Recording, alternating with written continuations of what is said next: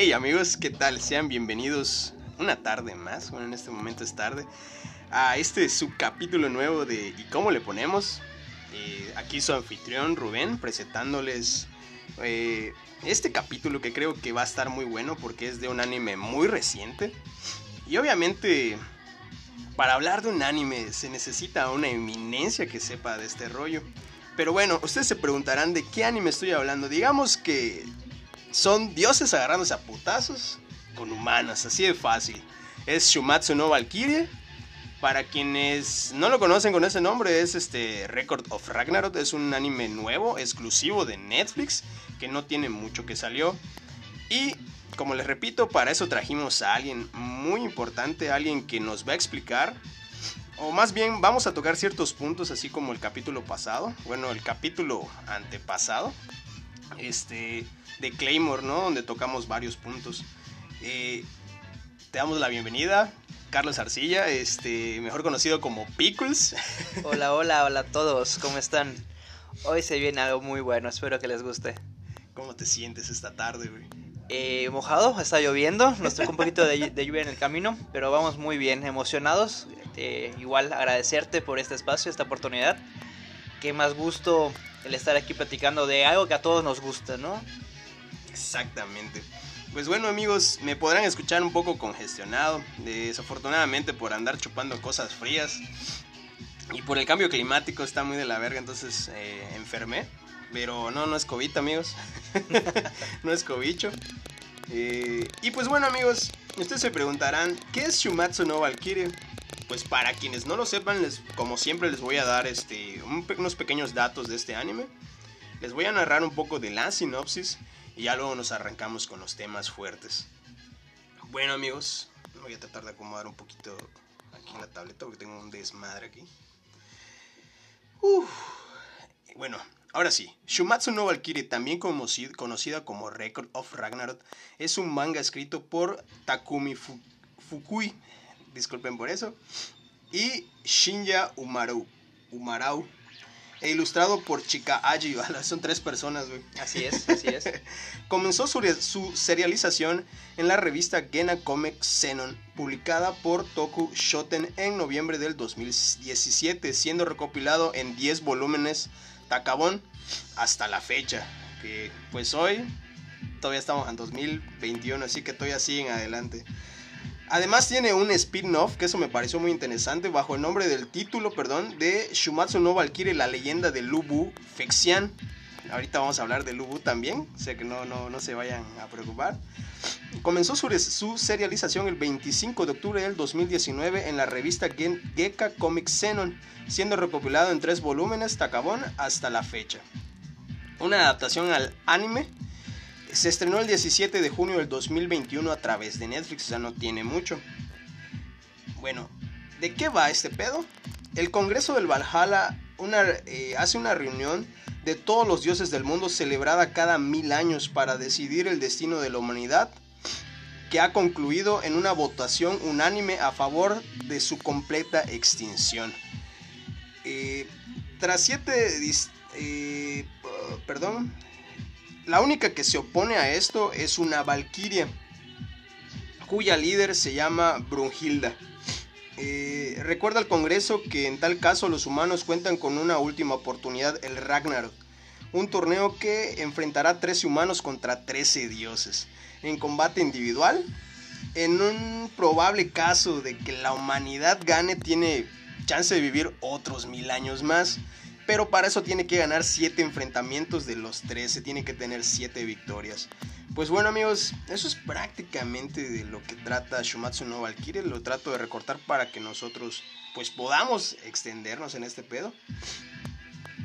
Y obviamente eh, este es un anime que que veníamos platicando, que yo recuerdo que desde que salió el primer tráiler tuvo un chingo de hype. Tuvo un putero de hype. Yo recuerdo que el Facebook estaba tapizado, de, sus trailers, de las imágenes. Y a mí me hizo mucha emoción. Yo la neta no sabía de qué era este pedo. Y nada más me dijeron, güey, es un anime de putazos. un anime con vatos mamadísimos agarrándose a madrazos. Dije, güey, eso es algo chido porque ya no hacen mucho de esto en la actualidad. Ahorita los personajes del shonen pues son estos típicos personajes flaquitos que pues tienen unos poderes impresionantes, ¿no? Y eso es algo que pues se agradece que ya hayan hecho algo parecido a lo que habíamos antes, como lo era Dragon Ball y todo ese tipo de cosas. Pero bueno amigos, mucha gente se empezó a quejar después del estreno de este anime porque empezaron a decir que el anime parecía hecho con... ¿Cómo se llama esta madre? Parecía hecho con... ¿Cómo se llama esta aplicación? Con Paint. Estaba hecho con Paint. Estaba horrible. Eh, honestamente, yo cuando lo vi, eh, sí me desilusionó un poco. Eh, sin embargo, no está nada mal. Yo considero que no está nada mal. Y obviamente aquí traemos una persona que nos va a decir, porque, o sea, obviamente aquí mi amigo Pickles presente. Es una persona que lee más manga, consume más manga que lo que consume de anime. Porque pues es entendible, ¿no? El manga es lo fiel, es lo tal cual y es lo canon, canon de la historia. El anime pues sí a veces lo varían un poco para que pues quede tal vez por el presupuesto, por tal tiempos, por tiempos, por muchas otras cosas. Pero bueno, este puntos que tal vez yo quiero tocar no significa que sean necesariamente así los que vamos a tocar. Son la historia, los personajes y obviamente las batallas que creo que son los puntos centrales de este anime. No sé si quieras comenzar tú con la historia o ¿Tienes algo planeado antes de empezar? Este, pues nada más para igual tener un, conocimiento un poquito más sobre este anime. La casa productora de este anime este, es la misma que hizo Hellsing Ultimate desde el 2011. Las ovas. Las ovas de Hellsing Ultimate por Grafimica es la misma este, casa productora. Este anime no es un shonen, es un seinen. este es un eh, anime dedicado a adultos mayores, a hombres en especial adultos mayores. Por eso es que vemos eh, músculos, vemos exageradamente unos cuerpos exorbitantes.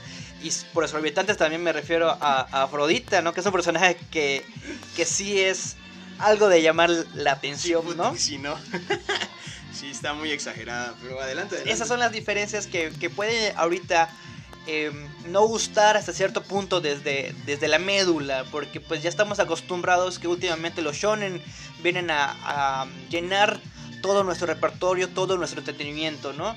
Y es que algo que está pasando mucho, eh, los streamings, las casas de los streamings, pues están metiendo este, estos animes pues para que se consuman, ¿no? Y está atrayendo a gente nueva, gente que pues lo consideraba caricaturas en la tele para nuestra generación, por ejemplo, o eh, gente completamente de otra edad, una nueva generación que no conocía de esto y pues es que se, está empapando. Netflix te trae esta adaptación de, del manga que platicando hace ratito fuera de, del aire, sí es tal cual como viene en el manga, o sea, eh, estamos hablando de que son hombres fuertísimos, extremadamente grandes, extremadamente musculosos, con el gusto simplemente de, pelear, así de ver literalmente quién es el más fuerte. Ya estuvo, ¿no? Entonces, eh, ¿qué es el Ragnarok? El Ragnarok viene de, una historia nórdica, de, de, este, nosotros, nórdicos. entonces, es el fin del mundo, ¿no? Literalmente, es la guerra de, los dioses y bueno, es el destino final que tienen ellos. Y las Valkyrias pues son las, las encargadas de llevar a los vikingos, en ese caso noruegos, eh, al Valhalla, ¿no? Que es este paraíso pues para ellos, para los guerreros más fieles. Empezamos con Brunilda, siendo la Valkyria, como bien comentaste, el líder de las 13 Valkyrias que, que se tienen, ¿no? Pero dirás, ¿por qué una Valkyria que viene a, a ser un sirviente o sirvientes de dioses a tratar así. Bueno, es que las valquirias son mitad dioses, mitad humanos. exactamente. Entonces está por ahí en el limbo, pues a qué partido le, le, va, ¿no? De hecho, yo en el anime no recuerdo. O sea, es algo que especulé porque tal vez, este, no sé, lo ignoré o lo pasé. Eh, porque realmente no recuerdo, digo, no recuerdo si revelan al comienzo por qué es que ella está a favor de los humanos. Sin embargo, nos cuentan que las valquirias, así como tú dices, son mitad humano, mitad dioses. Entonces dices, pues bueno, pues porque es mitad humana, obviamente, pues está del lado de los humanos también, ¿no? Claro, yo, como repito, no he leído el manga. Sin embargo, no sé si hay un trasfondo más allá, pero eso lo vamos a platicar más adelante. Claro, poco a poco se va, te van explicando este, el por qué, ¿no? En lo, en lo personal, y quedándonos hasta donde está en el, en el anime, yo considero que más que por que eh, el ayudar a los humanos es un pretexto para ella, porque ella quiere venganza, venganza contra los dioses, eso es lo que ella busca, no tanto salvar a la humanidad, ella quiere demostrar o vengarse de los dioses, de que, de que como vimos en el capítulo 1, es, es una burla el hecho de que ella... Eh, solicite el Ragnarok, los dioses lo toman como una burla, es una regla antigua que se estipuló y que ellos tomaron en broma como esto jamás va a pasar. O sea, somos, somos dioses, nadie puede contra nosotros, ¿no? Por eso las risas y por eso todas las bromas que, se, que, que hubo, ¿no? En especial de Zeus, Odín, por ejemplo, ¿no? Sí, es, es cierto, creo que a Zeus, bueno, obviamente lo vemos, ¿no? Eh, lo pintan muy diferente a como lo hemos visto tal vez en otras caricaturas como podrían ser, no sé, me estoy divagando, Hércules, ¿no? Que es un ser mamadísimo. Claro que nosotros desde que lo vemos es un anciano, todo decrépito, pero ya cuando lo vemos en batalla, pues ya nos damos cuenta quién es realmente.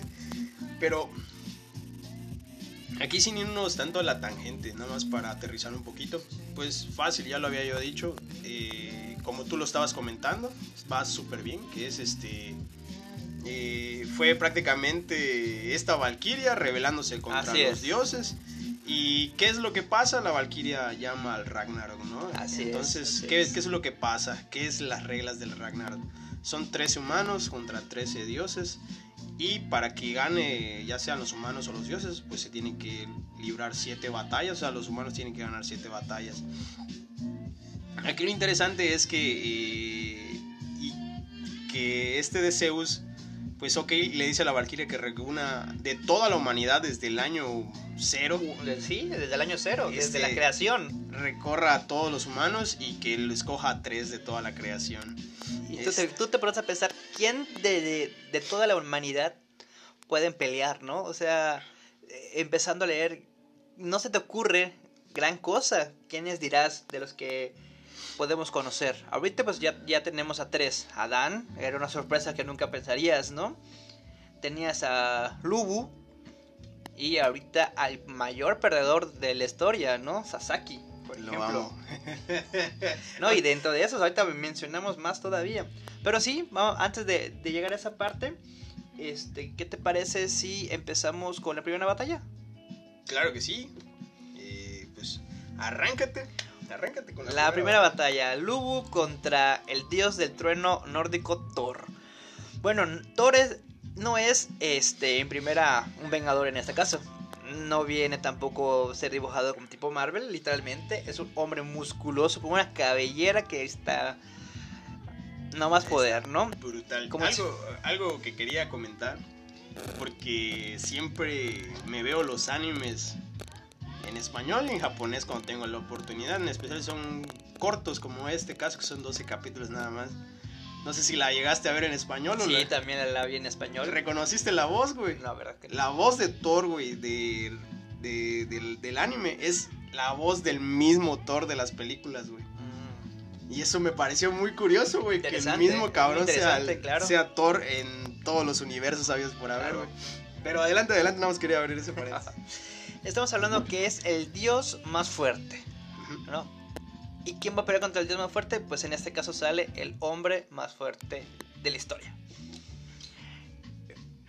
Lubu literalmente es eh, un niño, creció como un niño, como bien nos cuenta la historia, ¿no? Con una super fuerza, un poco no entendible, no entendido desde su infancia. Pero pues poco a poco se fue en batallas viendo quién era el más fuerte y cada vez buscando eh, peleadores más fuertes. Lo mismo que Thor, ¿no? Tenemos esta historia contra los gigantes de hielo, que él solo venció a todos.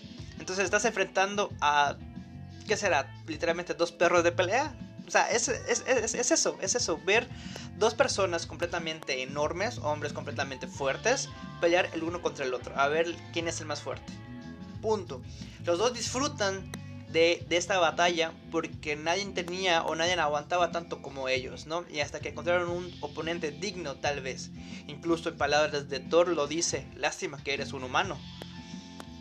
¿Por qué? Porque por primera vez busca a alguien o encuentra a alguien que le pueda dar, dar batalla. ¿no? Sí, es que eso es, eso es algo muy chido en este caso, en estos dos personajes, ¿no? De que este, son tan cabrones, güey, que como tú dices, nadie les da pelea. Entonces llega el punto que me recordó un poco a Saitama de que, pues, con un golpe ya los vencen, ¿no? Y cuál es el objetivo de la batalla, ¿no?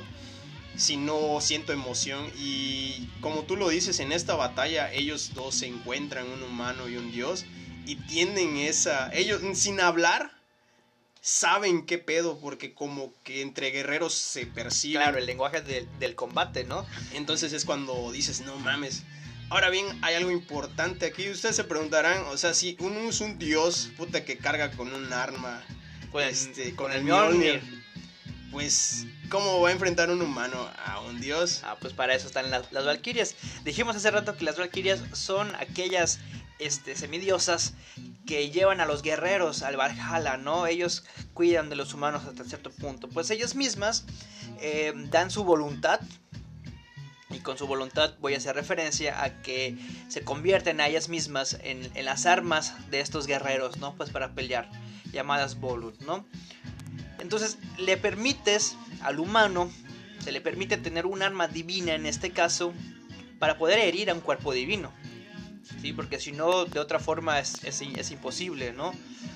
En este caso del tema de las deidades, indistintamente cual sea, pues un humano simplemente no puede dañar a un dios. Y eso lo hemos visto claramente, tal vez en Caballeros del Zodiaco, en Senseiya, ¿no? Ahí podemos ver claramente que las, armaduras divinas otorgadas por Atena a los Caballeros de Bronce son las únicas que pueden dañar, en este caso, a, Hades, hablando específicamente, ¿no? Y es lo mismo pasa con, con las Valquirias, ¿no? Las Valquirias con voluntad, les dan a ellos sus, armas a través de esta transformación Volum nuevamente, pues para poder pelear, ¿no? Y es ahí donde por primera vez vemos a un dios sangrar en este, en este anime. Thor siendo el dios más poderoso, nunca se imaginó que Lubu iba a poder aguantar el golpe y contraatacar. Y la primera reacción de todo el coliseo fue estar sorprendido. ¿Cómo es posible, no? ahí creo que es la primera vez que, que sintieron pavor los dioses. Sí, exactamente. Eso me emocionó mucho. Eh, porque, pues obviamente, como, como tú bien dices, este, nos narran... Bueno, eso es algo que tal vez me voy a adelantar un poquito. Eso es algo que a mí en lo personal no me gustó mucho como te repito, yo no sé si en el manga era así. O sea, eh, siento que cortaron totalmente el flujo de las batallas al narrarnos la historia de los personajes. Digo, no está mal. Nos está enseñando tal vez un poquito de historia que se agradece mucho porque hay muy pocos animes que han hecho eso. Entre ellos, pues está Drifters. Creo que me sentí como ver Drifter otra vez. Para quienes no hayan visto Drifters, es, recomiendo, ¿eh? es buenísimo. Es del creador de, de, de Helsing y es un anime, eh, pues con una temática parecida, ¿no? Es, un dios eh, que manda a traer a los guerreros más fuertes de diferentes épocas. Y eso está muy cabrón porque vemos a personajes como Hitler, vemos a personajes como Juana de Arco, vemos a personajes incluso que Jesús, o sea, y, todos peleando en una guerra, ¿no? Y este es el caso de, de Record of Ragnarok. Claro, también recalcar que Drifter tiene un mismo estilo de animación muy similar. Sí. Sí entonces tú creo que más por eso nos, recordamos a ese tipo de, de, anime. Ojo, no solo es el único que maneja historias, también toda, toda la gran serie de sagas de Fate maneja también ese, ese tipo de, de giros, ¿no? De, utilizar deidades. En la última de, Fate, por ejemplo, está Quetzalcoatl, por ejemplo. Ah, sí, Entonces, la batalla me la mostró. Pablo, te mando saludos. Pero sí es un poquito diferente el estilo, porque sí sigue manteniendo un estilo shonen a este estilo que viene siendo más característico. Más, más serio, vamos a, decirle, ¿no? Ok. Este, pues bueno, ya retomando el tema. y sí, respondiendo a tu pregunta, sí, en el manga sucede prácticamente lo mismo. Durante una pelea te van creando eh, el conocimiento de este personaje, te van contando su historia, ¿no? una historia eh, en, la, en la cual tú te puedas sentir conectado con el personaje, ¿no? Te puedas encariñar. Si bien sí por ratos es eh, corta la, la, pelea, de hecho las peleas son muy cortas en tiempo completo, ¿no? De por sí. Pero sí llega un punto donde llegas a entender el porqué del, del personaje. En, en, este caso, pues de Lobo en, en, personal, el hecho de que la sonrisa con la que él dio la vida en, al final de la pelea, entiendes que por fin encuentra una paz, ¿no? Eh, un, bueno, más, más, que paz, un gusto. Uh -huh. Se siente completo. Después de, todo lo, que te cuentan, que pasó eh, mucho tiempo buscando al más fuerte, ser el más fuerte. Después de que ser el más fuerte en la época, te das cuenta de que sí, está contento. Y Thor, después de que tal vez muestre el verdadero poder que, tuvo, o perdón, que tiene, mejor dicho, hace que también el Mjolnir despierte. Y todos, eh, justamente en ese momento, la, las imágenes de, de, de, la cabeza quitándose los guantes, es recordar a Piccolo quitándose la capa, es recordar a Rock Lee quitándose también sus pesas. Y nos damos cuenta de, que, de lo fuerte que es, es exageradamente fuerte. Está mamadísimo. Está mamadísimo. Con el power up todavía más del despertar de, del Mjolnir, ¿no? Entonces, sí, efectivamente, en el manga tal cual te cuenta la historia de cada uno de, de, los luchadores. Como yo repito, esto le añade un gran plus porque pues obviamente entendemos así un poco más al personaje, ¿no? O sea, no solamente son putazos por, porque sí. Bueno, tal vez sí. O sea, no es hay... Que sí, es que Ajá, sí, son putazos, sí, sí. pero tú ya entiendes más o menos al personaje, ¿no? En el caso de Lubu, eh, quiero comentar algo. Este personaje se había cansado de buscar a alguien para pelear y rajarse la madre. A tal punto en que él se deja capturar y es asesinado. O sea, ya estaba fastidiado de vivir porque no tenía un motivo para seguir peleando. Tal vez ustedes dirán, no, pues yo no me hubiese matado, pero pues es que él vivía para las peleas, me explico. No tenía otra razón de existir este personaje. Entonces él, él se deja capturar y lo matan. Y obviamente en la batalla fue fantástico. Yo por un segundo pensé que el ganador iba a ser Lu. Eh, eso ya es spoiler, pero pues amigos, ya tiene rato que salió el anime. Bueno, no mucho, pero eh, hubo mucho hype. Creo que estuvo en el puesto número, en los primeros puestos de Netflix. Era eh, todo el mundo lo vio. Creo que hasta el momento sigue estando entre los, Está los primeros durísimo. 10 puestos, sí. Entonces, este, creo que la manera en la que Lu perdió fue digna de él. Fue muy digna y en el sentido que, que hasta su ejército mismo está convencido y, y, y, le tiene una fe y una convicción hacia él, que era el general, hacia Lubu, que ellos mismos dicen, me voy a ir con usted al infierno. Bueno, en este caso al vacío, porque estamos hablando de que ya están muertos Ya están todos, muertos, ¿no? sí. Entonces, al morir el alma, pues no vas a ningún lado, desapareces completamente, ¿no? Entonces, es muy cierto. tienes, tienes a todo este ejército que también está unido a él. Y lo mismo te lo va explicando la historia de, de este personaje, ¿no? Eso es muy cierto. Pues yo la verdad, yo de esta pelea ya no tengo nada más que comentar. Simplemente es una batalla que vale la pena ver. Es una batalla que, eh, pues la muerte de Lugo me recordó mucho a estos personajes que mueren con una sonrisa, como lo podría hacer Ace de One Piece. Así es. Y pues todos esos personajes de One Piece, los pocos que han muerto, que mueren con una sonrisa en sus rostros, ¿no? Me recordó mucho ese pedo. Y ahora viene lo que es la segunda batalla. Para mí de las que más, más me motivaron, más me gustaron. Pues por el, por el contexto, ¿no? Que, que, que trae, ¿no? Estamos hablando de que en la segunda batalla se viene los primeros padres. La batalla de los primeros padres eh, empieza por el lado de la humanidad. El primer humano. El número uno, ¿no? 0001, así es. El primer hombre en, este- en la faz de la historia, Adán, que es el, el único en su, en su, especie, ¿no?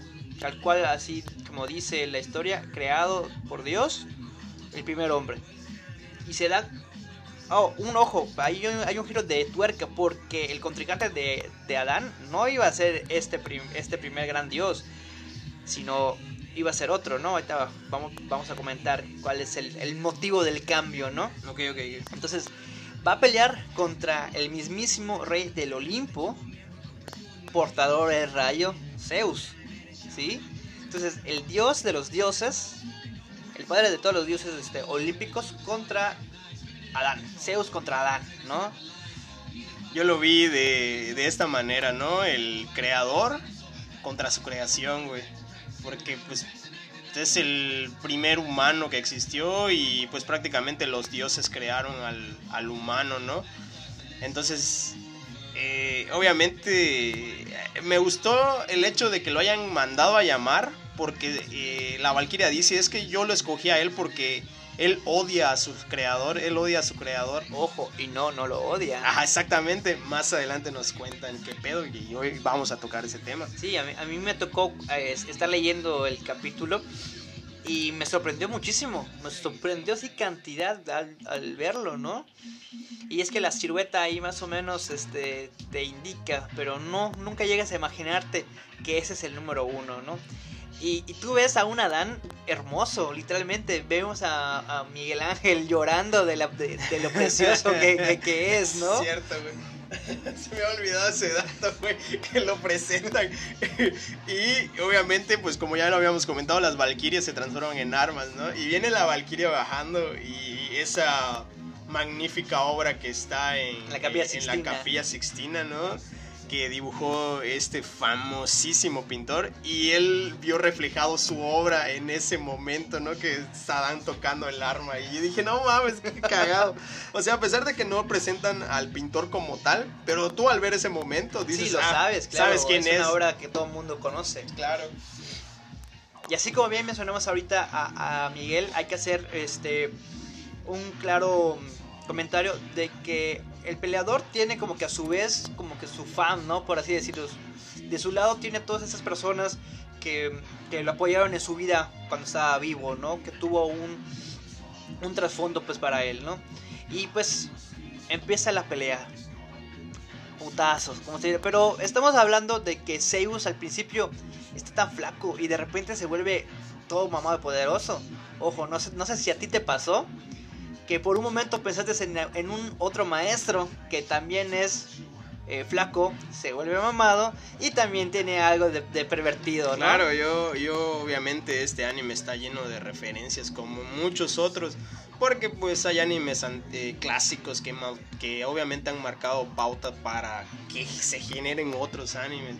Y pues obviamente el maestro que ese es el maestro Roshi, es idéntico al maestro Roshi. ¿Será que el maestro Roshi es Zeus en, en, ¿Puede Dragon ser, Ball? Puede ser, y eso es algo que yo, yo había escrito y quería comentar. Obviamente yo creo que los creadores de esta historia se, se basaron mucho tal vez en, en aquellas figuras este, mamadas que veíamos en el anime de yoyos.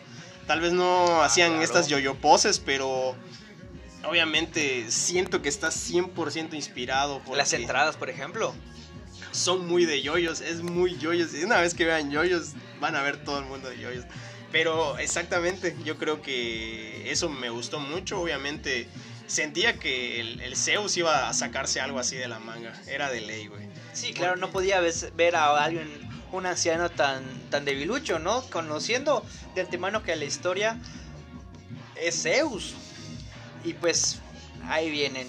Una transformación que vamos a decir tipo, ¿qué será? Roshi, como bien comentamos, que empieza a sacar toda su, su, su fuerza, ¿no? Contra Adán, que es alguien completamente delgado que no le iba para nada. No, no le dabas, no dabas un peso, dabas por pedido la, la batalla. Sin embargo, empieza a demostrar que este que sabe pelear, ¿no? Y que contesta perfectamente cómo.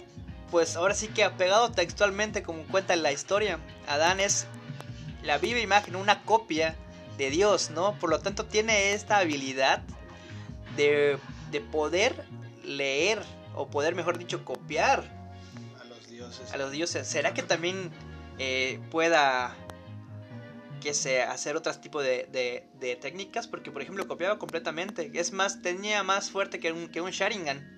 Sí, estaba muy cabrón, güey. Sí. Esa habilidad que le dieron al personaje me pareció muy acertada, güey, porque como tú lo dices, pues sí, siempre lo hemos escuchado en la Biblia y en otros lados, ¿no? O sea, el hombre es la viva imagen de Dios, ¿no? O sea, Dios eh, creó al hombre a su misma imagen. Entonces, al momento en que me dieron esto y me mostraron sus ojitos, que fue como mostrarme el Sharingan de este personaje, y dije, no mames, está rotísimo. Otra referencia a otro- a- a otro anime. Entonces se armaron los putazos. El arma que pues escogió Adán. Que una- más que escoger es con la que ellos con, eh, pueden compenetrar bien, ¿no? Hablábamos de que los volumes es esto, es este tipo de técnica que aplican la- la- las valquirias que, que unen las dos almas, tanto la valquiria como la del humano, ¿no? Y pues en la en el jardín del Edén, vamos a llamarle así, cuando él existía, pues no había ningún tipo de armas, todo era a puño limpio. Entonces, ¿qué es lo que le queda a él para pelear a puño limpio? Pues son unos nudillos.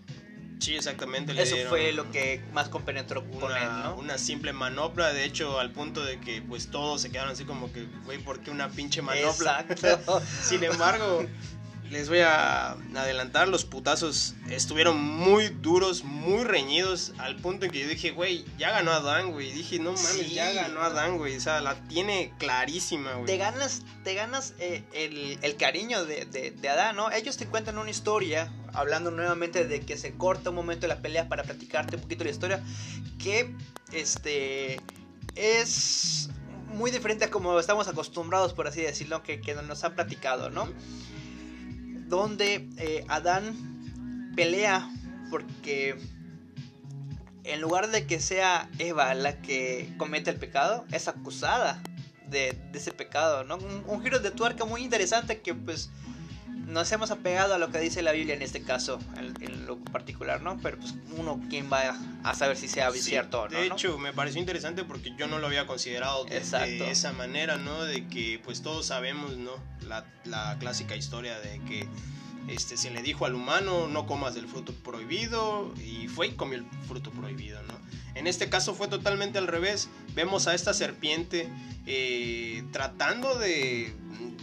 Sí, seducir. De seducir a, a Eva eh, para que haga cosas que no son debidas. Y al, él al no tener es este pues al, al Eva no acceder a esto pues la inculpa no él muerde la manzana y la culpa ante el tribunal de los dioses ¿no? Que ojo, que sí son bien ojetes, porque si te das cuenta, la mordida de, de una serpiente con Sí, colmillos no no, es la misma que un humano normal, ¿ah? De lanza. Claro, pero estamos hablando que es un juicio de puros dioses, ¿no? Claro. Entonces aquí más van a creer, ¿no? Pues bueno. Y continuamos eh, eh, estos golpes que se empiezan a cruzar entre, entre Adán y, y Zeus, que quedan sorprendidos todo el Coliseo. Todos quedan sorprendidos de que cómo es posible de que Adán le esté dando un tú por tú, o mejor dicho, le está dando una lección a Zeus de, de- de- de batalla, ¿no? Zeus falla todos sus golpes y Adán acierta todos sus golpes, ¿no? Tanto que, por ejemplo, sus hijos, que en este caso Ares, que es el dios de la guerra, queda impresionado. Y cuando Zeus aplica la mayor técnica que tiene, que es la de la que obtuvo al matar a su, a su padre Cronos, Cronos, sí. este, ni siquiera él puede verla, ni siquiera Ares siendo el dios de la guerra tiene la capacidad de, de- de ver esa técnica. Y es un ojo también chistoso el hecho de que Hermes, siendo un dios de categoría un poquito inferior, Sí, ¿no? A lo sí. que viene siendo a este Ares, sí lo puede ver y se le explica. Y Adán, la copia, Adán incluso dice, qué interesante, me gusta esta técnica. Y es ahí donde vemos por primera vez cómo Zeus cae al piso derribado. Y dices así, qué bueno, o sea, le, da, le dices, ya la humanidad tiene su primer punto. De hecho, yo por ese punto fue que pensé que realmente había ganado Adán porque cae Zeus y cae Zeus literalmente con la cabeza girada, güey. Así es. Dices, no mames, ya le reventó la madre un putazo. Y dije, güey, ya ganó este vato. Obviamente sentí un poco raro porque cuando termina el capítulo, me- no, no- estoy tratando, estoy divagando un poco, pero recuerdo que me dio esa impresión de que iba a continuar la pelea. Como creo que después de ver mucho anime, como que agarras ese feeling y dices, Sí, ah, claro. esta pelea no ha terminado, ¿no? Sí. Y en ese momento dije, esto va para largo. Entonces, dicho y hecho, desafortunadamente Zeus se levanta después de severendo madrazo. Y algo que tal vez no me gustó mucho, creo que fue muy sacado de la manga, que Zeus tuviera otra transformación, güey. Lo sentí ya muy freezer esa madre, Sí, sí, sí, se, sí. sí se vio algo forzado. Por ejemplo, este, vamos a compararlo avanzando un poquito más con la tercera, que también es un dios gr- gr- griego, ¿no? Cabe recalcar que, que también es un dios griego. Por ejemplo, Zeus eh, fue a puño limpio, porque él así lo decidió, ¿no? pero podían darle un, tal vez un pequeño giro con, con algo más de su de su historia, ¿no? Utilizar tal vez algo de un rayo, no es una fuerza de, Tal vez, ¿no? Estoy, estoy diciendo ya. Sin embargo, lo que viene una transformación es este a su forma Adama. las, las, adamas se, se, le conoce en esta cultura griega como la armadura de los dioses, ¿no? De hecho, todos los dioses tuvieron una dama para pelear en la titanomaquia. Bueno, pero eso ya, ya es meterme en otro, en, otro tema, que en particular me, me gusta mucho la, la, cultura griega. Pero bueno, una tercera transformación. Ahora ya no es un Freezer dorado, ya es un Zeus mucho más flaco. Mucho más flaco. Mucho más feo también. Y este, pero mucho más fuerte. Tan, tan fuerte que por primera vez Adán tuvo que poner, que poner guardia, ¿no? Eh, cuando ves así algo peligroso, que seguida sientes tú ese, ese miedo, ¿no? Eh, te preparas para la pelea y pues justamente eso pasó. Y los golpes era uno tras otro, uno tras otro, uno tras otro. Se daban los dos durísimo. Eh. De hecho, me gustó esa referencia que dio, este, ¿cómo? No era Hades, era... Mm, el que cuando, cuando saca la copita y dice uno de los dos tiene que rebasar su límite y empieza a llenarla de vino. Las dos Loki. copas. Loki, a huevo. Oye, que, que, también la aparición de Loki es, es muy buena, ¿eh? es, es, es, muy cómico. Sí, como, sí, siguieron tal cual como lo hemos visto. Pues creo que la más famoso, el que hemos visto, pues es lo que nos mostró Avengers, ¿no? De que es este dios del engaño. Del engaño. Y ojo, Loki también es un participante por parte de los, de, de los dioses, ¿ah? También, y se viene, se viene bueno, se viene bueno. Entonces, este, de, eso es algo que realmente me, me, me llamó la atención, ¿no? De que literalmente eh, este, Adán tenía agarrado a Zeus del cabello o era al revés. Y se empezaron a agarrar a madrazos así durísimo. O sea. Zeus lo tenía agarrado al cabello. Uno. Eh, pues obviamente eso es algo que me gustó, ¿no? Que la habilidad de Adán no fuera infinita, sino que tenía un límite al fin y al cabo. Sigue siendo un humano, sí, con un poder divino, ¿no? Pero antes de terminar, hay una parte que por primera vez eh, nadie en el mundo ha podido y un anime lo hizo. Unir a toda la, humanidad, ¿no? ¿Por qué? Porque eh, en su transformación de Adama, de Zeus, le pregunta, oye, pues ¿por qué peleas tú, no? Todo el mundo que pensaba que por el odio que, que tuvo contra Eva, pero no, simplemente no, da una explicación, algo, este, con mucho valor, algo que no tampoco se pensaba. Siendo el primer padre, él no pelea ni por el odio de los dioses, ni por lo que le hicieron a Eva, él pelea para proteger a sus hijos, como bien lo menciona. Un, eh, un momento que, que derrama lágrimas todo el mundo. Por primera vez en la humanidad, todos los humanos estuvieron en una misma sintonía, en un mismo sentimiento, conmovidos por este Adán que es el primer padre, ¿no? Eso es, eso es cierto, me pareció algo muy bonito y de hecho yo recuerdo haber visto los memazos, ¿no? De, da la casualidad que era el Día del Padre dice, este es el único padre chingón, ¿no? Y yo en ese momento todavía no había visto el anime, hasta que lo vi ya entendí por qué. Y me pareció muy, muy chingón. Y yo creo que como personaje se ganó el corazón de muchísimas personas. No solo las que están adentro del anime, sino que los que los espectadores, güey. Yo al menos admiré mucho este personaje. Sí, igual yo. Dije, no Puedo decir que es de los que más me gustaron está rotísimo, es un vato que está ultra mamadísimo, es hermoso el cabrón y aparte pelea por unas convicciones muy chingonas, o sea, es un personaje muy completo y es un personaje que se volvió amado por todos, güey, por todos, güey. Dirás que Adán es una referencia de Mickey, Mickey Kun de Tokio. Puede ser. Pero ese es otro, otro anime y otra historia que podrán escuchar aquí en este subpodcast. Sí, tengo que hablar, tengo que hablar de ese anime también. Pero pues bien, decías que el poder de Adán no es infinito, es un humano. Lamentablemente queda ciego por lo mismo, ¿no? El uso excesivo de, pues, de ello. Y, y la pelea, pues, tiene un cierre donde todavía más magnificas la imagen de, de, de Adán, ¿no? Peleas eh, pero, la pelea termina este, con una similitud contra Rock Lee y, Gara, ¿no? Él completamente inconsciente sigue peleando y queda en una, en una forma completamente este, inerte. Ya por más no puede pelear da la vida en esa, eh, en esa pelea. Y es completamente, nuevamente es donde es completamente respetado, donde nuevamente es completamente querido por todo, por toda la humanidad, ¿no? Claro, exacto. Y algo que no tocamos es que que ustedes se preguntarán, pues, ¿qué pasa con las valquirias que formaron parte de ellos como armas? Pues las valquirias igual desaparecen, o se mueren, se van. Y eso es algo que pues también sufren las otras valquirias espectadoras, ¿no? O sea, no es solo jugársela por los humanos, sino que las valquirias realmente se están esforzando por tratar de protegerlos. Y eso me pareció muy chido, me pareció muy conmovedor. Y pues al menos en esta segunda batalla creo que fue todo. Zeus quedó hecho caca, o sea... Se quedó hecho mierda, y, pero se llevó el respeto. O sea, reconoció que Adán era exactamente un, pues un buen hombre, ¿no? Y alguien digno también. Se ganó su respeto. Y ahora vamos con la tercera batalla, que fue la última que hubo en el anime, que en lo personal fue mi favorita mm, por la historia del personaje. Pero pues, arráncate tú.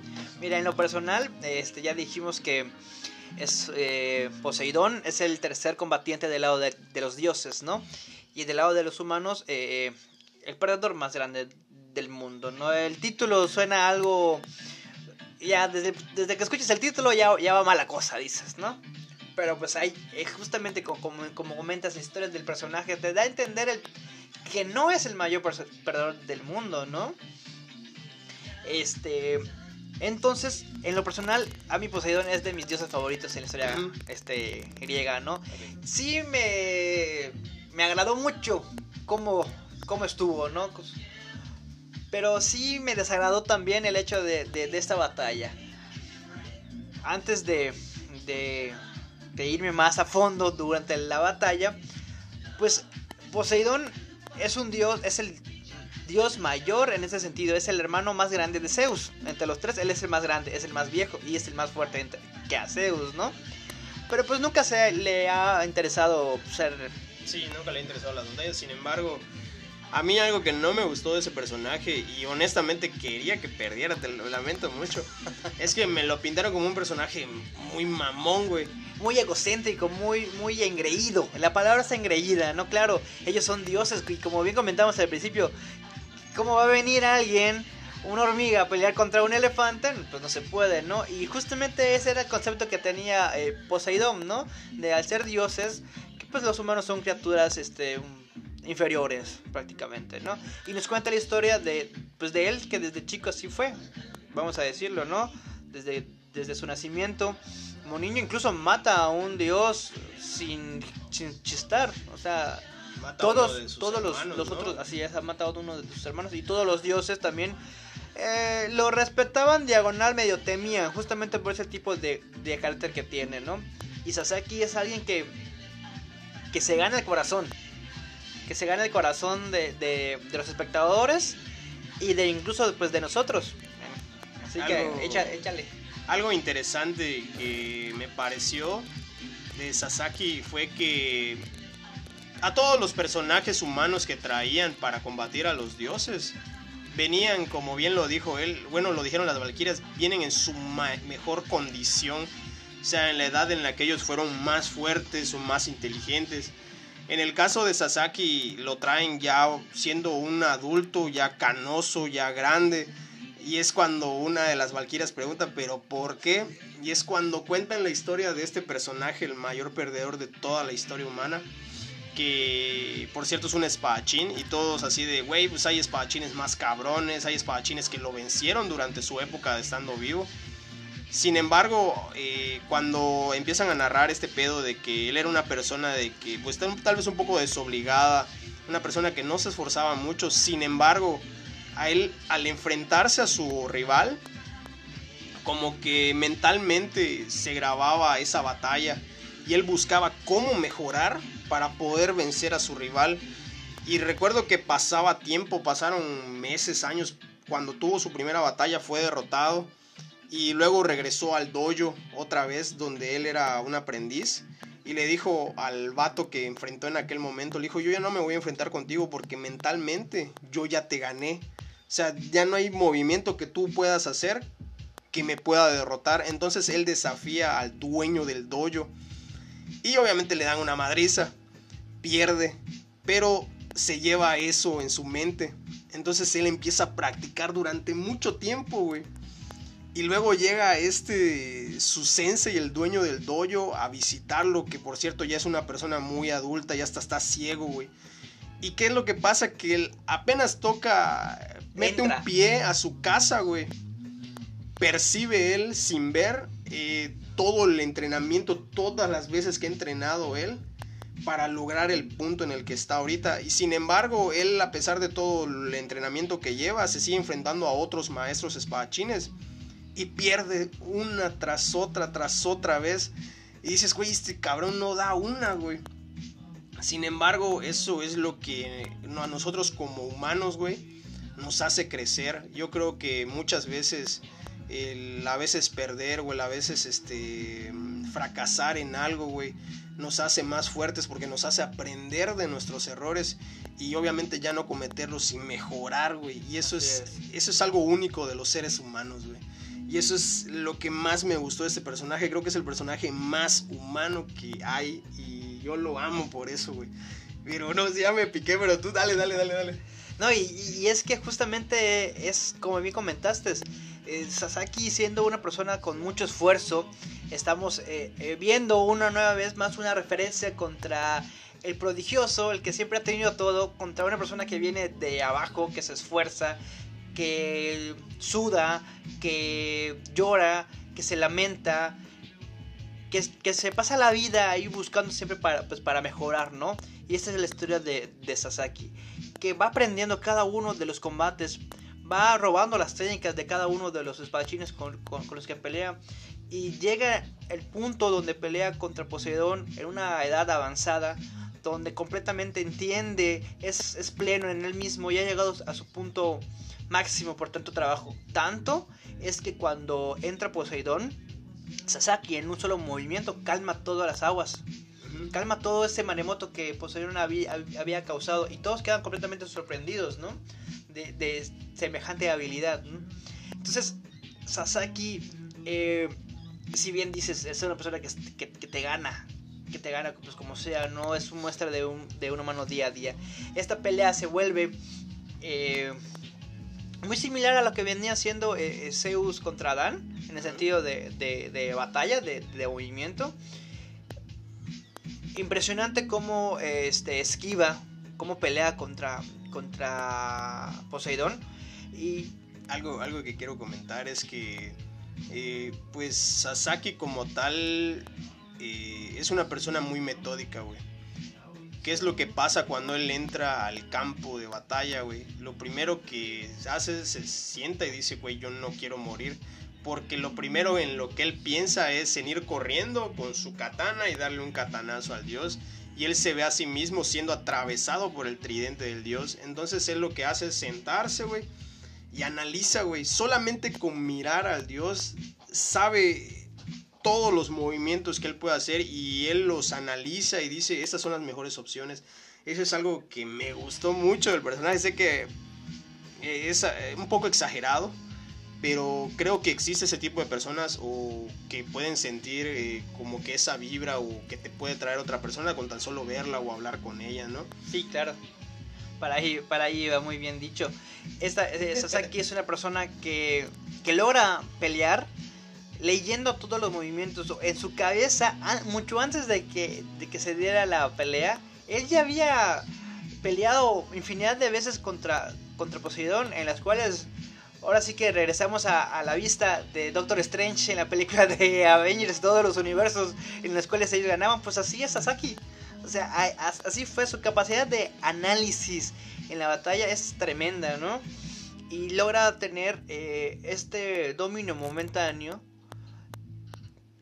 con una calma, con un, un, furor en la, en, la, batalla que él mismo logra, nuevamente se ve cómo el esfuerzo supera una vez más a, pues, al genio en este caso, ¿no? Al talento natural.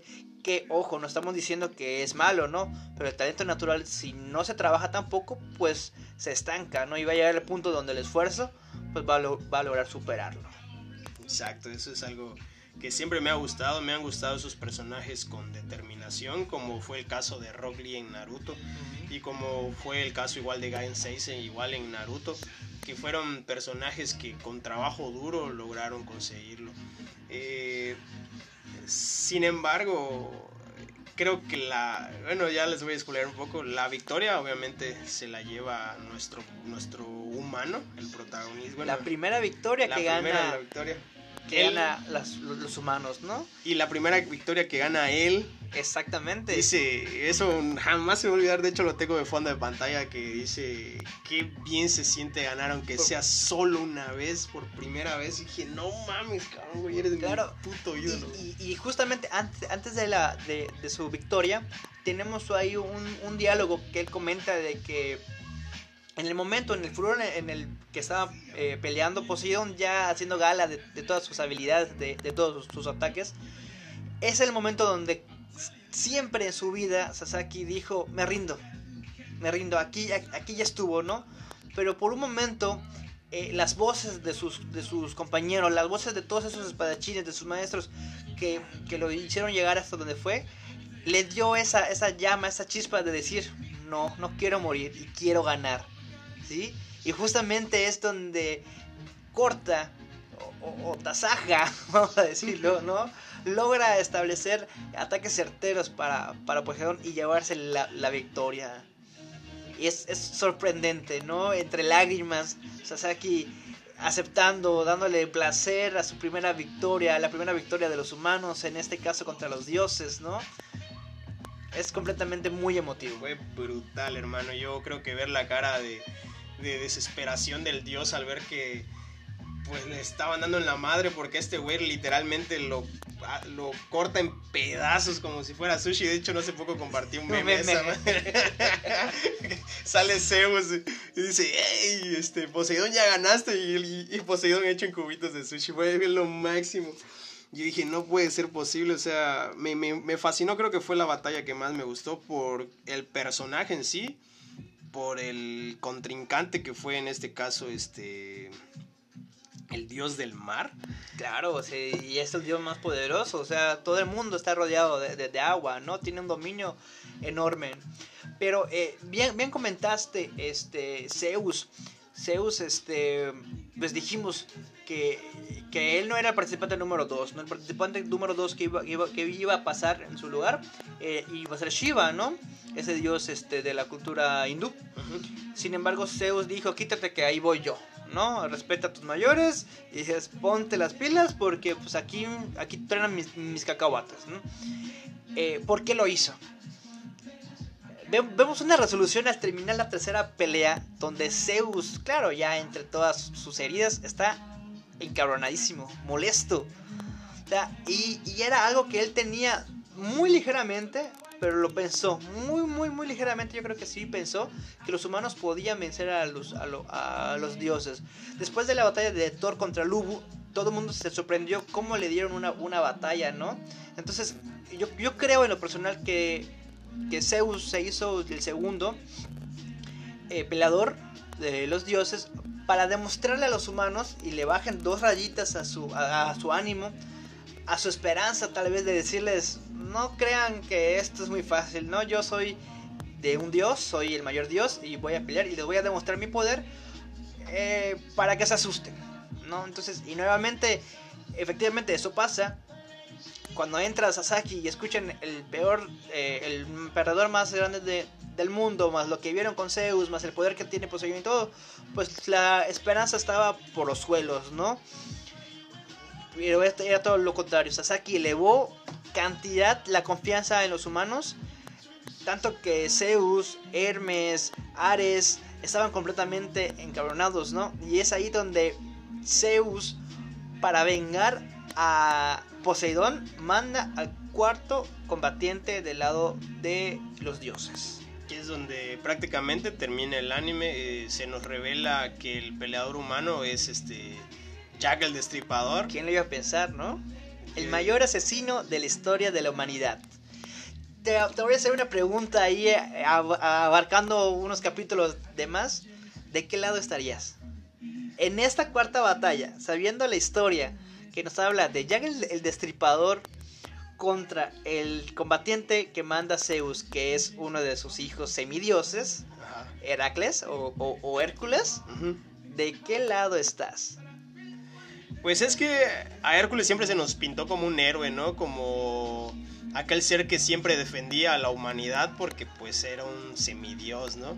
Bueno, desde mi punto de vista. Y pues el otro es un asesino a sueldo, güey, que mató a miles de prostitutas y personas en Inglaterra durante sus años, ¿no? Obviamente, yo diría que me voy por, por Jack el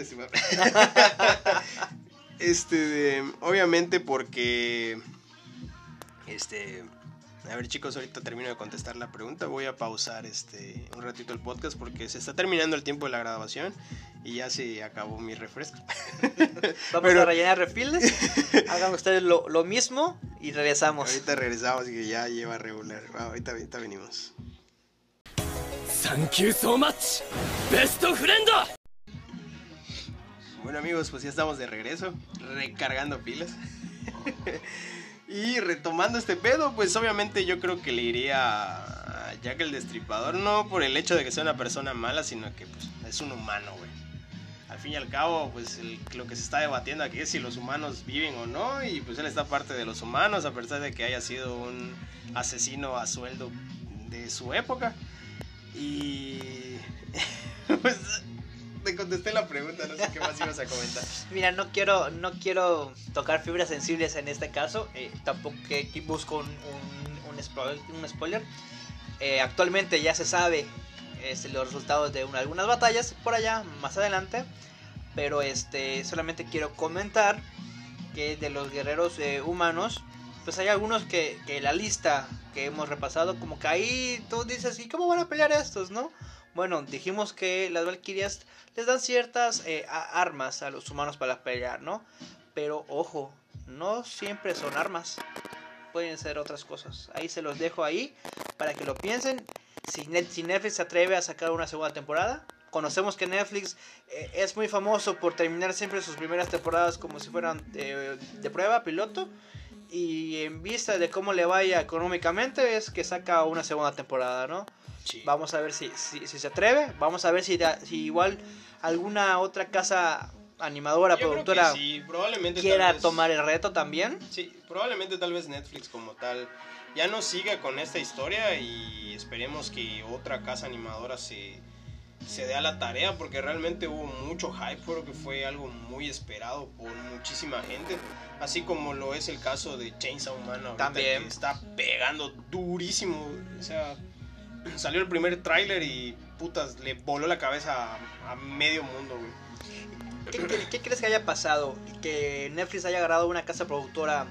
Pues la verdad que no tenía mucha animación desde, desde el 2012 con, con, Helsing, que fue lo que más este el nombre pues le dio y no había hecho otro trabajo.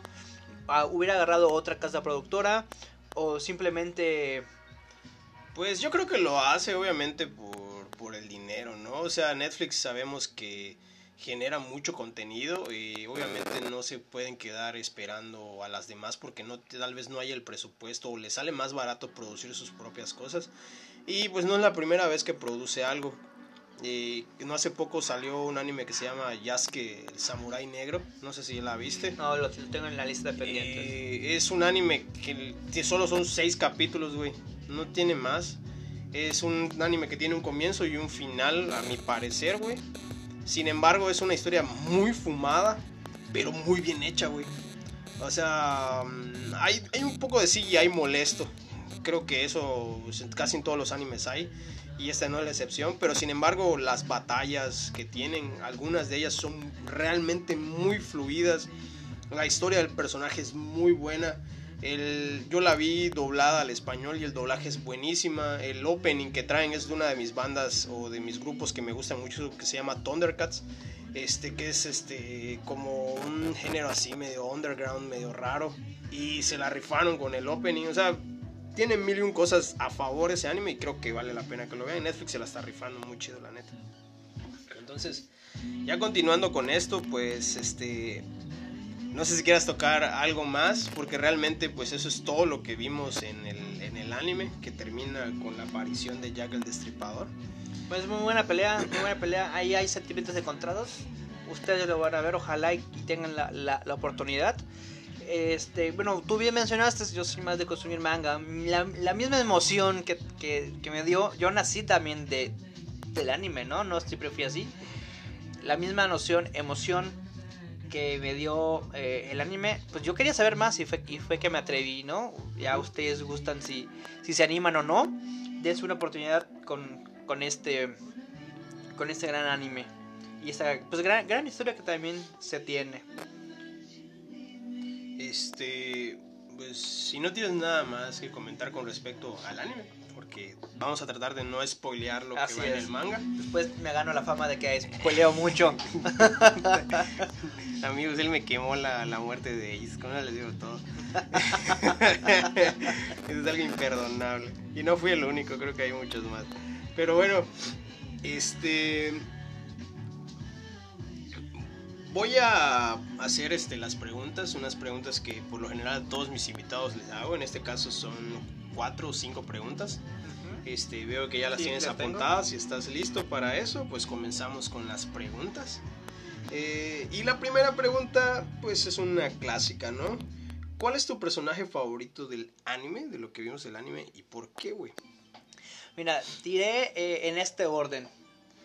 Eh, Adán, eh, Zeus y Brunilda. Ok, ok. Empezamos con Adán. Eh, sí o sí, este, al igual que Sasaki, este, se gana el corazón, ¿no? O sea, te gana ese- esa, esa emoción. Es una pelea limpia entre putazos. Y, y, y sí, por un momento te conmueve el hecho, ¿no? La escena de, de, de ver a toda la humanidad, a la humanidad llorando. Su entrada es muy hermosa. El momento épico donde él defiende toda la, humanidad. Pues sí, sí, este, la verdad que me, que me, gustó mucho. Cuando lo leí, me emocioné. Y cuando lo vi, dije, sí, sí es así, ¿no? O sea, así fue, esa misma, mi- misma emoción. En el número 2, Zeus, porque, este, al final de, de todo, sí es un anciano, sí es alguien que tú le ves pervertido, ¿no? Pero fuera de ese contexto, es un personaje que, que entendió desde la batalla 1 a lo que iba. Como, como buen dios, igual tenía esa esa esencia de que le iba, les iba a ganar a los humanos, ¿no? Pero de todas maneras, como, como bien dije hace rato, por un momento tal vez sí pensó que pudo haber eh, una contra, ¿no? Que, que, que pudieron haber perdido, ¿no? No es tan, tan misógino como se ve, no es tan, tan pervertido, sí tiene por ahí su, su, su mente, sí, sí le sabe, a fin de, de, de cuentas sigue siendo el dios más grande, ¿no? Y Brunilda, Brunilda, o sea, ¿por qué? Porque está loca, literalmente, solamente porque está loca. Yo me fui leyendo los capítulos hoja por hoja y, y las caras, los gestos, la- el, el mismo hecho de cómo se habla, cómo, cómo no tiene un poquito de respeto hacia, ellos, ¿no?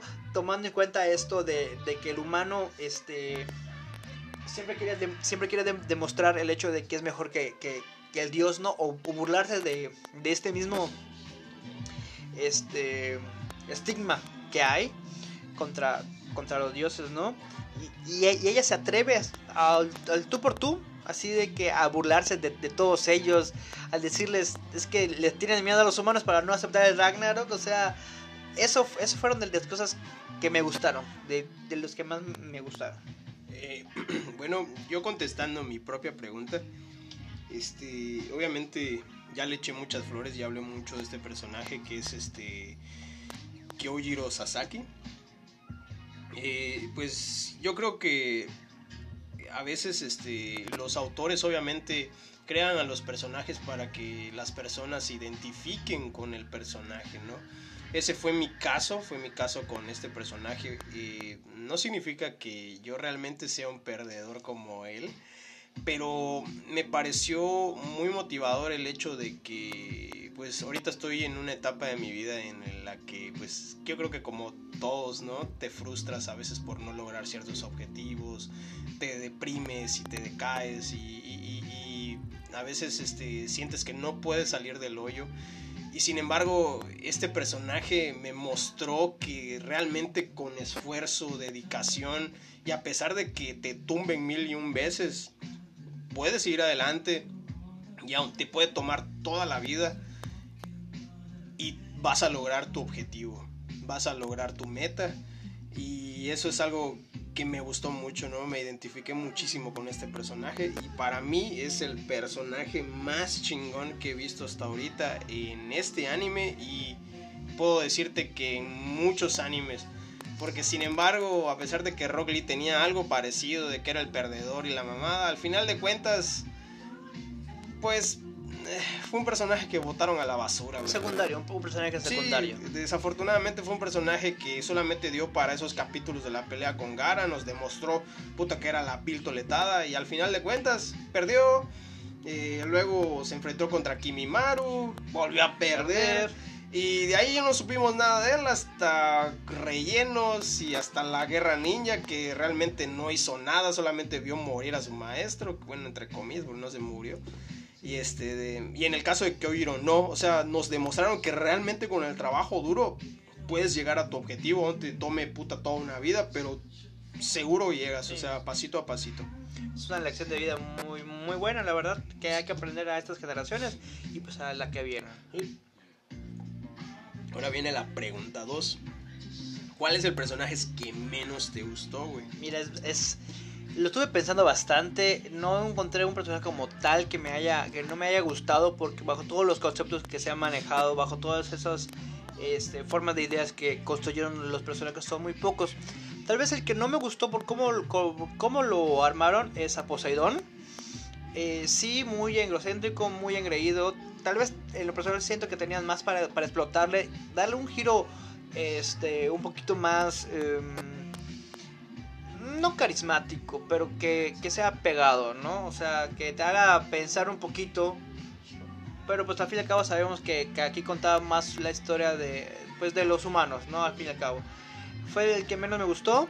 De ahí podría decir que Ares, Ares, eh, que es un personaje secundario, sale algo, algo relativamente poco pero más que no me gustó, fue como que lo más cómico que, vi en el sentido de que es un estereotipo de que por ser alguien fuerte es fuerte y no lo es, ¿no? O sea, eso fue lo que lo que medio cómico, ¿no? Pero bueno. Spoiler, es un pobre pendejo. no es cierto, no es cierto. No, no, no, no. Hasta un Mario sabe, es más fuerte que él. En mi caso, el personaje que menos me gustó, eh, yo creo que comparto eso contigo, que fue este Poseidón. Eh, porque me lo pintan como un personaje muy prepotente, ¿no? Sin carisma, sin nada. Bien me pudieron haber puesto una piedra ahí y era lo mismo, porque al fin y al cabo se lo terminaron tasajeando de la mejor manera. Y lo único que le rescato a ese personaje es que hizo que mi personaje favorito brillara como era debido. Porque me lo pintan así como puta el más mamador, ¿no? De que nunca había mirado a nadie a los ojos y que la puta madre. Y por primera vez, güey, cuando se enfrenta a Sasaki, mira a su oponente a los ojos. y es solamente para morir porque ya estaba frío ese personaje. Entonces, este, creo que fue el personaje que menos me gustó. Y otra cosa que ya no es tanto del personaje, sino que creo que fue el autor, fue... ¿Por qué chingados?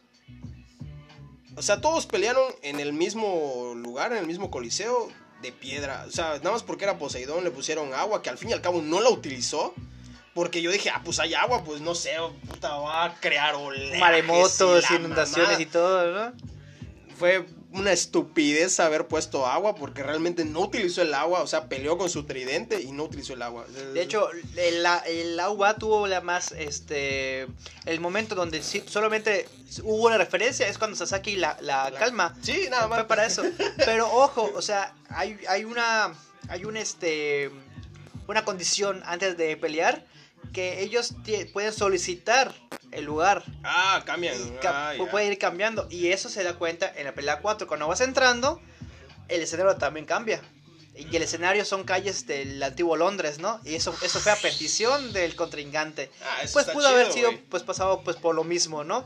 Dándole un giro de que pues obviamente Poseidón, agua y pues todo lo que Sí, iba, ¿no? Claro, ¿no? O sea, obviamente Pero vas a sí, cambiar. no hubo ningún- ninguna utilidad. Pues sí, güey, no si, hubo si tú vas a utilidad. cambiar un lugar, güey, a tu conveniencia, güey, pues obviamente lo va- vas a utilizar lo que está a tu es. alrededor, ¿no? En este caso, pues solamente el agua, supongo que le gusta el agua, güey. La verga, no Tenía sé. sed tal vez.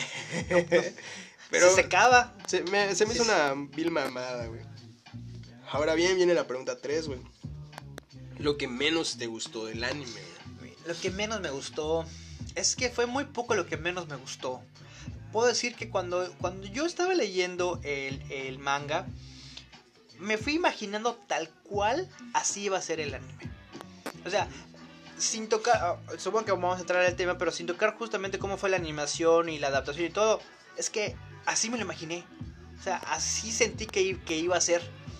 Estos, esta paleta de colores tenue, esta paleta de colores oscuros, eh, trazos gruesos, este, delineaciones que, que no son típicas, como bien dijimos, animes que se extrañan, animes que, que se extrañan, eh, estilo Dragon Ball, estilo eh, Baki, estilo eh, Berserker tal vez, de, de este Seinen, pues no hubo, hubo muy poco que no me haya gustado. Fue tal cual como yo lo pensé, fíjate. Si hubiera una cosa, güey, que tuvieras que escoger que dirás, güey, eso no me gustó, nada más porque, pues, por tus gustos, no realmente porque fuera. Algo- nuevamente diría que la pelea de, de, de Poseidón. Sí, diría que, que sería lo mismo. En mi caso, pues lo que menos me gustó, mm, y hablando de términos generales, pues eh, yo sí tengo un poquito que quejarme con la animación. Creo que fue una animación muy, eh, muy poco fluida, güey. Honestamente, no he visto otros trabajos de Netflix, como vuelvo a repetir, de Yasuke, que puta, están muy fluidas sus animaciones, güey. Y se nota que se gastaron el bar haciendo esa madre, güey. Siento que en el caso de este anime, pues pudieron haberle metido tal vez un poquitito más de esfuerzo, un poquitito más de amor. Pero te comentaba, es que es, eh, ahora sí que es más fiel que, que, que otros este, animes con, con el manga. El hecho de que no sea tan fluida, de por sí si la pelea es corta, te va a terminar más corta todavía. Sí, yo, yo O lo sea, imaginé. yo Tal lo vez me imagino en el sentido de, de color de animación, eh, de trazo de dibujo, pues te lo podría creer. Sin embargo, veo yo eh, el, el papel donde están dibujados y sí, eh, al menos así era como yo, como yo me lo pensaba. Tocamos hace rato, o toqué mejor dicho hace rato eh, al inicio de este capítulo, que estamos atrayendo o que se está atrayendo a, nueva- a nuevas generaciones, ¿no? Con esto del streaming y, todo lo demás. Pues es que lo que está en el streaming o lo que últimamente se consumió fue puro shonen. Entonces, repetivo, repetí con lo que dije, este, este tipo de género, pues tal vez no es de- por lo mismo, ¿no? Porque es un tipo de género distinto. Este, hay muy pocos seinen. Aparte de Baki, por ejemplo, este, no, no hay otro que últimamente se me venga a, la, mente. Entonces yo creo que, yo creo tal vez que por ahí es el, también es el desagrado de la gente, ¿no? Y le llamé un poquito, este, después de, de Kimetsu, de Kimetsu no, no que hay, hay, hay un efecto post, antes y después, ¿no? Porque si bien sí Kimetsu tiene una animación brutal, muy, muy hermosa, este, que se espera que así tal vez sea en todos los demás. Bien, estamos en el siglo XXI, donde ya la tecnología ha avanzado, ¿no? Y, se le puede invertir, y se le puede modificar y se le puede hacer. Pero siento que esta vez menos fue más. En mi, en mi perspectiva, ¿no? Yo, yo, yo, yo concuerdo contigo, está bastante claro, güey. Pero tal vez, este, creo que aquí hubiese sido muy válido el hecho de que no se apegaran tanto al manga, güey. Porque pues hemos visto trabajos eh, donde no se apegan tanto al manga y resulta bien, güey. Este, creo que este hubiese sido el caso, tal vez, este, sí es cierto, si hubiesen eh, hecho tal cual el manga en el anime, hubiesen durado las batallas súper poquito, ¿no? o lo hubiesen hecho todo batalla, hubiese tardado poquito. Pero yo creo que aquí si hubiese estado, hubiese sido válido un, un relleno dedicado tal vez a, a batallas, güey, y ya luego que nos narraran las historias. Hubiese- Bueno, a mí me hubiese gustado, güey, ver, ver los putazos y mientras veo los putazos, luego me cuentan las historias, güey, y diría, ah, la verga, o sea, está chido, güey. Pero ya fue así, ya lo hicieron así y ya no lo puedo cambiar, güey, ni pedo. Ahora, la cuarta pregunta, güey, obviamente, ¿qué es lo que más te gustó del anime? Pues todo, te lo juro, este sí me gustó eh, bastante cómo se cómo tocaron los trasfondos. Eh, va a sonar repetitivo, ¿no? Pero así me lo imaginé. Así así lo así lo, lo esperaba, así lo creí y pues así fue, ¿no? Este, me gustó bastante, la, la verdad que sí me lo eché en un día, la verdad. Prendí la tele, puse Netflix y hasta que terminó, ¿no? Mientras comía, cenaba, me lo terminé. Y sí, la verdad fue así como me lo esperaba, ¿no? Esperemos, ojalá que, este, que se le dé más oportunidad, que veamos así eh, más animes de, de, de- este tipo. Yo digo que son un poquito más serios o, o más oscuros que lo que han estado saliendo últimamente, ¿no? Y pues, la verdad que todo me gustó. Fue, fue una adaptación que sí esperé y sí me, sí me mantuvo contento. En mi caso, lo que más me gustó del anime, eh, pues fueron, eh, obviamente, me gustaron el diseño de los personajes, güey. Claro. Me gustó eh, la presentación de los personajes también, tal cual, de todos los personajes humanos en especial. Y me gustó la banda sonora, güey. La banda sonora creo que, puta, güey, brilla así durísimo. Es de las mejores bandas sonoras que he escuchado, güey.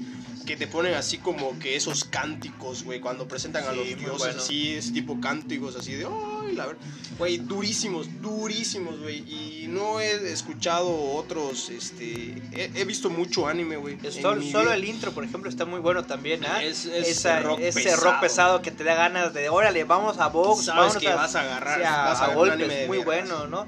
Y, y haciendo ahí, este, siendo puntuales, en la presentación de Zeus estaban tocando a Bach. Sí, O sea, sí, se la rifan. Se la rifaron muy buena, también te digo, así tal cual fue como lo, como lo esperaba. Sí, se la Una rifaron. banda sonora muy buena. Creo que tiene sus aciertos este anime. No es un anime como dicen muchos que. Ah, por la animación. O sea, güey. eh, ve, ve el caso de este anime del, del- No sé si lo has visto. El del de Yakuza Amo de Casa, güey. Mm, Sí, sí, Es, visto. es una animación totalmente estática, güey. Sin embargo, a mí yo lo recomiendo al 100% porque el contenido que tiene realmente a mí me dio gracia. Yo me recagué de risa con ese anime, güey. Y lo sentí muy único. Entonces, güey, por favor, amigos, o sea, no porque la animación no sea la que a ustedes les guste, no, o sea, no, no, no sean de esos, de esos otakus malos, ¿no? De que, por- ah, porque a mí no me gustó, no lo recomiendo. O sea, digo, ya sabes qué, pues sí, a mí no me gustó, pero pues dale chance. Lo mismo le pasó a Berserk, por ejemplo. El, Sí. el manga es una obra de arte. O sea, el manga está buenísimo. Pero, lo, pero ¿qué pasó con el anime? Fue muy poca la aceptación que tuvo. O sea, no gustó por el tipo de animación, ¿no? Claro, claro. Entonces, pero no significa que sea una muy mala historia, ¿no? Al contrario, Berserk es una muy buena historia. De las mejores que, que, que hay en la, hay en la hasta la, actualidad. fecha, sí, eso es cierto, eso es innegable, güey. Y hay una pregunta sorpresa, que esa es una pregunta que, pues yo sé que vas a decir que sí. ¿Tú recomendarías este anime, güey? Sí, sí lo recomiendo, claro que sí. Como, como bien comentaste, es, es darse una oportunidad a conocer, ¿no? Este, el objetivo que, que me has bien platicado es, es pues, para que conozcan, que nos escuchen, conozcan de lo que, de, de lo que es, dense la oportunidad de, de tener otras opiniones. Tal vez ninguna de nosotros nos guste, o tal vez ninguna de, de nuestras opiniones para ustedes sean válidas. Véanse las suyas, tengan su propio criterio vean este o vean el otro, vean este completamente dis- distintos tipos de animes, distintos tipos de géneros, para que pues puedan hacerse también de su, de su gusto y de, de su agrado. Así que sí, sí lo recomiendo. Eh, eso es cierto, yo igual lo recomiendo, como dice aquí mi buen amigo Pickles. Este, yo lo comenté en el episodio de Beastars que fue con mi primo Roger. Amigos, expandan sus horizontes, o sea, no todo en la vida es shonen, no todo en la vida es romance, es comedia. El anime afortunadamente ha abarcado un sinfín de géneros que hay para todos gustos, así que dense la oportunidad de conocer, de ver distintas obras, de entender a distintos autores y créanme que una vez que ustedes lleguen a ese punto, van a tener un criterio muy amplio de qué les gusta realmente y no se dejen llevar por lo que ven en internet de que ah, eso está bueno y porque está bueno pues eh, lo van a recomendar todos, ¿no? Eso no es así. Eh, hay, hay historias del anime que están muy escondidas que valen la pena como fue el caso del episodio antepasado que fue este de Claymore que es una historia Claymore es un anime brutal amigos por favor tienen que verlo eh, y es muy poco conocido, güey. Es un anime que creo que muy pocas personas, o solamente las personas que realmente aman el anime, lo han visto, güey. Amigos, vean Claymore, por favor. Sí, hay, hay animes eh, pues que ya tiene su tiempo, ¿no? Que, que si tú estás entrando a, a este mundo, pues no vamos a entrar directamente a recomendarte, no sé, un, un, Gans, por ejemplo, que es completamente Gorbo, ¿no? Te vamos a ir llevando poco a poco de la mano, mira este, qué tal este, y ya tú solito ya puedes ir encaminando, dar tus primeros pasos, ¿no? Hay animes muy buenos que la animación, obviamente ya se hago pues viejita, ya, ya es de muchos años atrás, pero vale la pena, vale, vale la pena la historia, vale la pena eh, el contexto, y, y pues date, ahora sí que date como magnate a todo este mundo de, anime. Tampoco este es que nunca haya existido, no, no es que ahorita sea todo lo que hay, no es que sea pues lo único, ¿no? Siempre estuvo. Siempre estuvo, no es algo No es una moda, no está de moda, siempre estuvo, así que véanse, véanse, a mí me gusta por mucho, por ejemplo, esos, animes viejitos con esos que, que, que, tú ves en la, en la tele o que tú ves ahorita en la, en la, computadora, que literalmente ves el trazo de lápiz, del trazo de, de, color, son muy buenos, ¿ah? Son muy buenos. Sí, claro, o sea, y aparte te cuentan una historia, te cuentan una época, güey, de cómo se vivía en esos momentos, de cuáles eran tal vez los pensamientos de ese momento. Y, uh, perdón que interrumpa, y además en la actualidad los vas a encontrar completos. No, no, vas a tener que estar esperando semana por semana a que se haga un, un capítulo nuevo, ¿no? Sí, así, que... puedes darte un maratón completo de un domingo o un sábado dándote puro anime. Sí, así es, amigos. Pues bueno, esas fueron todas las preguntas. Realmente espero que ustedes vean el anime de de Record of Ragnarok que yo lo recomiendo mucho. Es un anime que recomiendo bastante, no se dejen llevar por lo que dicen en internet. No, el hate que tiene es totalmente injustificado. Así es. Porque la animación no lo es todo. Entonces, este amigos, pues no queda más que agradecerle a mi amigo Piclus por haber venido, por haber eh, prestado su tiempo y sus conocimientos, por habernos dicho qué es lo que le parece, qué es lo que no le parece. Y este de, no sé qué más, ¿tienes algo que decir? Pues agradecerte a ti, más que nada, este, muchas veces platicamos de, de cuándo sí iba a poder eh, platicar sobre algún anime, este fue el, elegido, gracias, este, la verdad, síganlo, sigan este podcast, muy bueno, la verdad, tiene temas este, de la actualidad y obviamente se va a estar recomendando temas de, de animes mucho más viejitos para, para que vayan creciendo ahí sus, sus puntos de, de vista. Gracias este, por darme el tiempo y la oportunidad nuevamente de, de, platicar, de platicar, porque pues esto es, ¿no? Claro, ese es el, objetivo del podcast. Y pues amigos, ya saben, síganos en redes sociales, tanto en Instagram como en Facebook, como en el grupo de Facebook nos encuentran eh, y cómo le ponemos, así aparecemos igual en Spotify y en Google Podcast. Este, pues últimamente he tratado de subir contenido frecuentemente, contenido propio. Es un poco difícil porque pues soy el único que lo maneja y aparte eh, pues trabajo y, esto prácticamente es un hobby, ¿no? O sea, aún así trato de meterle huevos a este pedo y les agradezco mucho porque hemos llegado ya a las 200 reproducciones totales. Y eso no es fácil. No, es, fácil. Agradezco mucho, la verdad. Estoy viendo las estadísticas. Hay gente de Estados Unidos, gente de Chile, gente de Argentina y la gran mayoría de gente de México que nos escucha.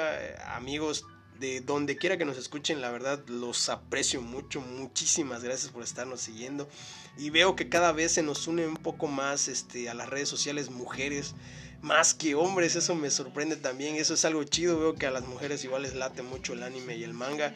Y pues chicas, eh, si ustedes tienen o quieren hablar o quieren conocer o quieren que yo conozca algún anime en particular y que yo hable de él, adelante pueden dejármelo ahí en sus comentarios, pueden mandarme algún mensajito tanto en Instagram como en Facebook.